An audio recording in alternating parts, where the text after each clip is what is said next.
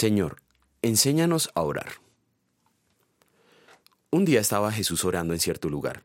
Cuando terminó le dijo a uno de sus discípulos, Señor, enséñanos a orar, así como Juan enseñó a sus discípulos. Lucas capítulo 11, versículo 1.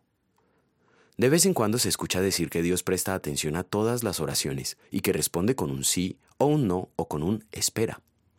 Pero la verdad es que el Señor mismo afirmó que hay oraciones a las que Él no va a prestar atención. Dios es omnipotente, pero cuando dice que hay oraciones a las que no escucha, quiere decir que no les prestará atención. Los discípulos de Jesús notaron que Él oraba continuamente y sus oraciones tenían respuesta. Por eso le pidieron que les enseñara a orar. Ellos sabían orar, pero lo que querían era aprender a orar eficazmente. En otras palabras, ¿qué podemos hacer para que nuestras oraciones sean escuchadas? Jesucristo responde enseñando cómo orar y qué pedir en una oración eficaz. Lo hace en primer lugar identificando quiénes son los que pueden elevar oraciones eficaces, es decir, solo los que tienen derecho de llamar a Dios Padre. Aunque los fariseos afirmaban ser hijos de Dios, solo los que han nacido de nuevo, gracias a los méritos de Jesucristo, pueden llamar a Dios Padre. Por este mismo motivo Jesucristo garantiza que las oraciones hechas en su nombre serán escuchadas, los discípulos aprendieron también que Dios no está comprometido a conceder nada, excepto aquello que está dentro de su voluntad.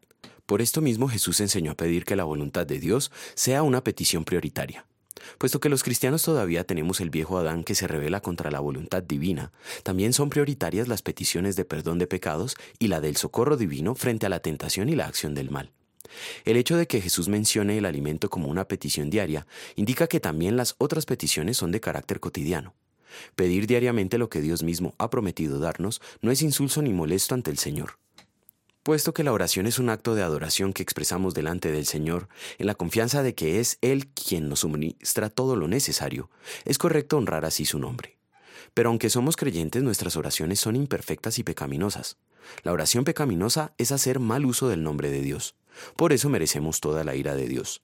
Cuando Jesucristo vino, Él oró perfectamente en lugar nuestro, y el castigo que merecemos lo recibió en la cruz por nosotros. Es por esto que por sus méritos nuestras oraciones son recibidas en el cielo como perfectas. En gratitud vamos a querer orar cotidianamente, confiando en los méritos del Salvador.